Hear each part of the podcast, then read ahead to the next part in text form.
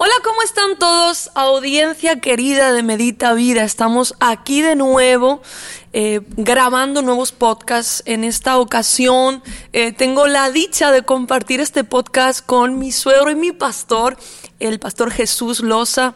Quiero que le saludes a toda la audiencia, muy feliz de tenerle aquí. Bueno, claro que sí, Belén, yo también estoy súper contento de estar contigo, pasar estos días junto a ti y la familia, y creo que va a ser un tema muy interesante el que vamos a tratar hoy.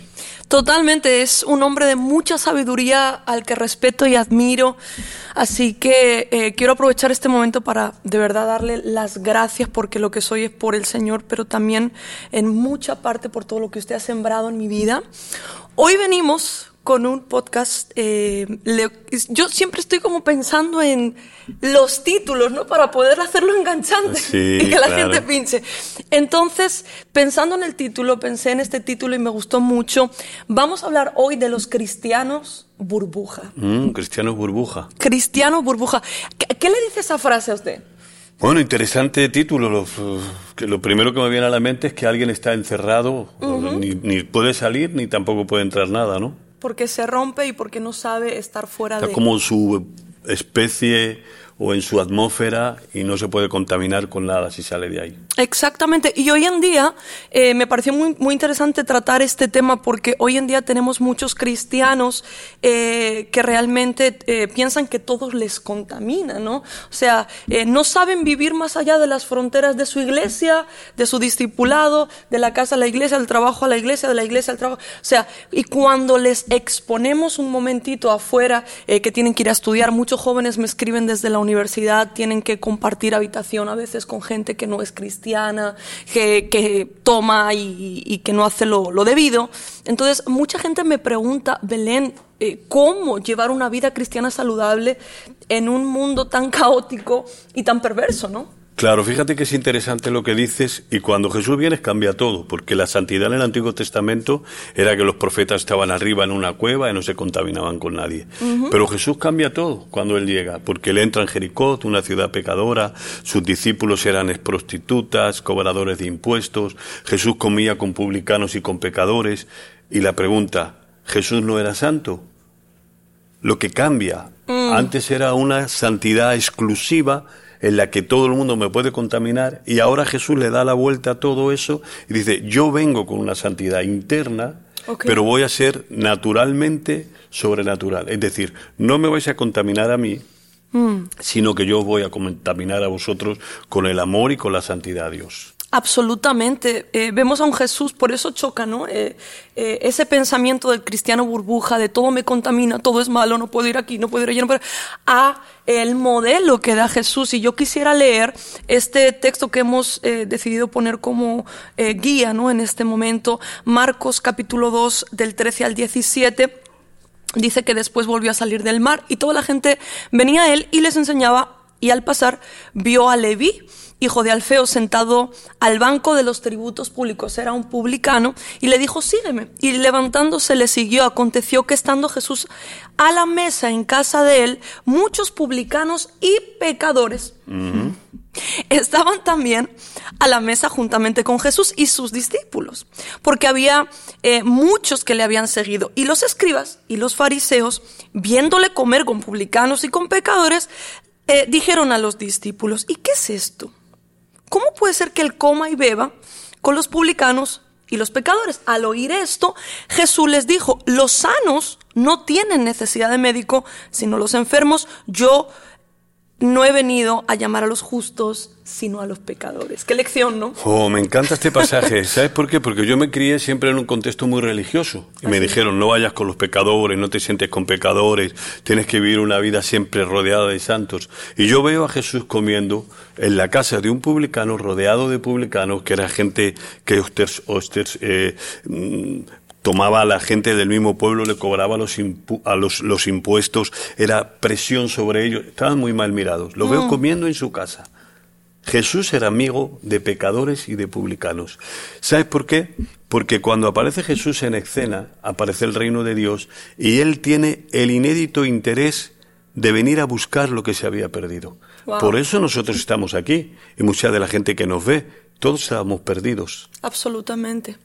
Y él vino en busca de la oveja perdida, porque Jesús era amigo de pecadores y de publicanos. Y esto es interesante que tenemos que entender. No vino a buscar lo que ellos tenían, les vino a buscar a ellos. Jesús no necesitaba dinero, Jesús no necesitaba conexiones, Mm. Jesús no necesitaba nada de ellos. Él sabía que todos ellos Lo necesitaban a Él. Wow, qué tremenda lección de vida nos da Jesús aquí, ¿no? Y si lo podemos llevar a un contexto un poquito real y, puedo hablar también por muchos jóvenes que quisieran preguntarle al pastor, eh, porque muchos me preguntan, Belén, ¿qué hago? ¿Dónde puedo ir? ¿Con quién puedo estar? Oh, interesante pregunta, porque todos preguntan y dicen, ¿dónde puedo ir? ¿A qué lugar puedo ir? ¿A qué lugar Que no está puedo bien, ir? que está mal. Están un poquito enfocados en lo superficial, en lo externo, ¿no? Es muy profundo lo que usted decía. Eh, ¿Cuál es el interés de por qué hacemos Claro, yo creo que esa es la respuesta, Belén.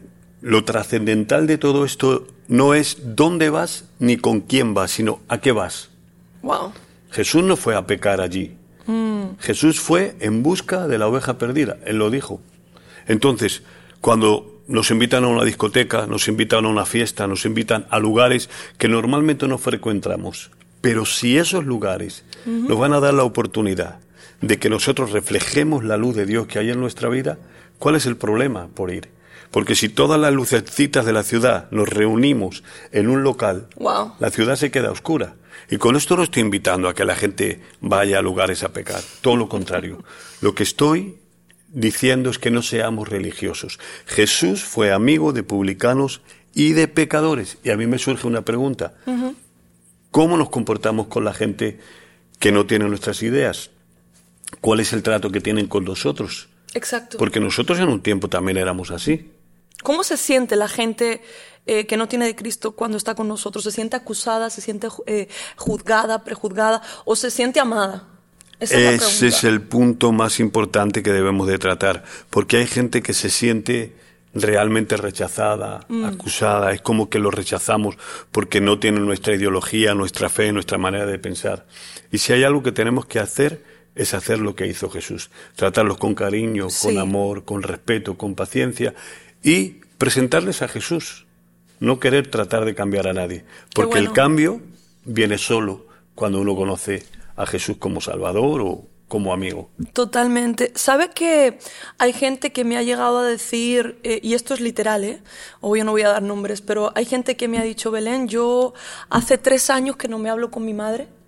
Digo, ¿y por qué? ¿Cuál es la razón? Es que ella no quiere ir a la iglesia, no quiere aceptar a Cristo. Lo hemos intentado y le he hablado y le he hablado y le he hablado, pero no quiere. Entonces decidí eh, poner un límite eh, para ver si ella reacciona. Llevo tres años sin hablarme con mi madre.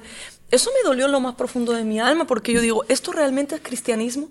Ah, Sabes que, y te va a tocar mucho este testimonio porque lo vimos en propia carne y lo viví con Emanuel. Emanuel tuvo una edad de tres años, eh, desde los 16 más o menos hasta los 18, 19, que él no quería saber nada de la iglesia, no quería ir a, a la iglesia, no, no tenía problemas con Dios, pero sí tenía problemas con la iglesia. Wow. ¿Y sabe qué pasó en ese tiempo? Que yo nunca quité mi cariño de padre sobre él. Me iba al fútbol con él, me iba al gimnasio con él. Nunca le dije que viniera a la iglesia. Porque eso es un proceso personal que Dios trató con él. Totalmente. Y después él solo, porque no vio el rechazo entre nosotros. Muchas veces la gente rechaza a las personas porque no son cristianos y la pregunta es, ¿cómo los vas a traer a Cristo si tú te alejas de ellos? Total. Somos cartas escritas. Es más lo que, lo que somos que, que lo que podemos hablar en un altar, en un público, en un púlpito, ¿no? Y creo que tenemos que abrirnos el campo, como usted dijo. Dios nos ha llamado a iluminar, a hacer sal, a dar sabor a aquel que, que necesita realmente, eh, simplemente que le escuches, que le hables, que le mires a los ojos, que te preocupes genuinamente por él, más allá de que sea o no sea cristiano. Obviamente entiendo y comprendo cuando hay una inmadurez, ¿no? Eh, que todavía, pues uno no se siente capacitado como para estar eh, con gente que no es cristiana sin verse afectado. Eso es muy importante porque, resumiendo, por ejemplo, eh, Daniel no se contaminó en Babilonia. Sin embargo, los hijos de Elí se contaminaron en el templo. Wow. ¿Qué quiero decir con Eso esto? Que hay gente que solo puede ir de su trabajo a la iglesia porque se contamina, ok. pues vete de tu trabajo a la iglesia, pero hay otras personas que no. Pero al menos no juzgues ni critiques. Efectivamente. Dios mío. Esos son los que tú llamas cristianos burbuja. Pero hay otros como Daniel que son capaces de estar en Babilonia, en un reino desenfrenado, orar a diario y no contaminarse con la comida del rey.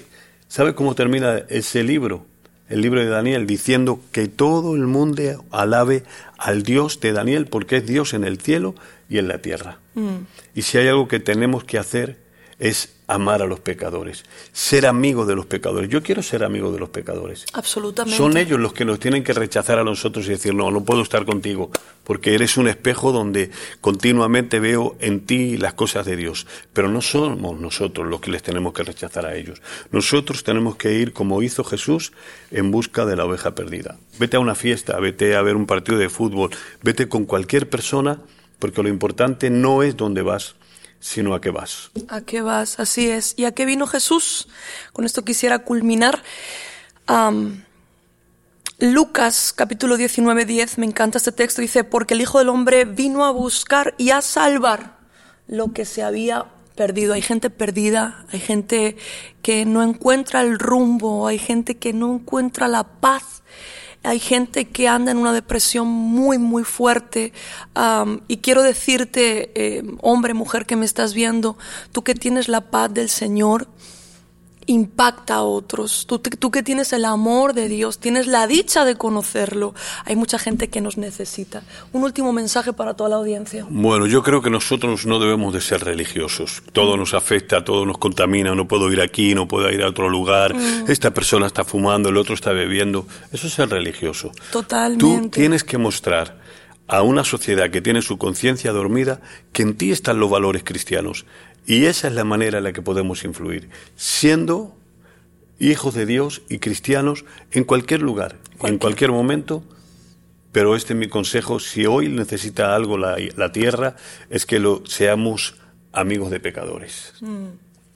Totalmente. Así que, audiencia de Medita Vida, ha sido un honor tremendo compartir eh, este podcast. Compártelo con tu gente, tu familia, esa gente que necesita de Jesús y que realmente creo que a través de este mensaje su corazón va a ser tocado. Les damos muchas gracias por estar ahí. Eh, gracias a usted por estar aquí. Nada, un honor nosotros. poder acompañarte y también estar con toda la audiencia. Gracias. Nos vemos muy pronto.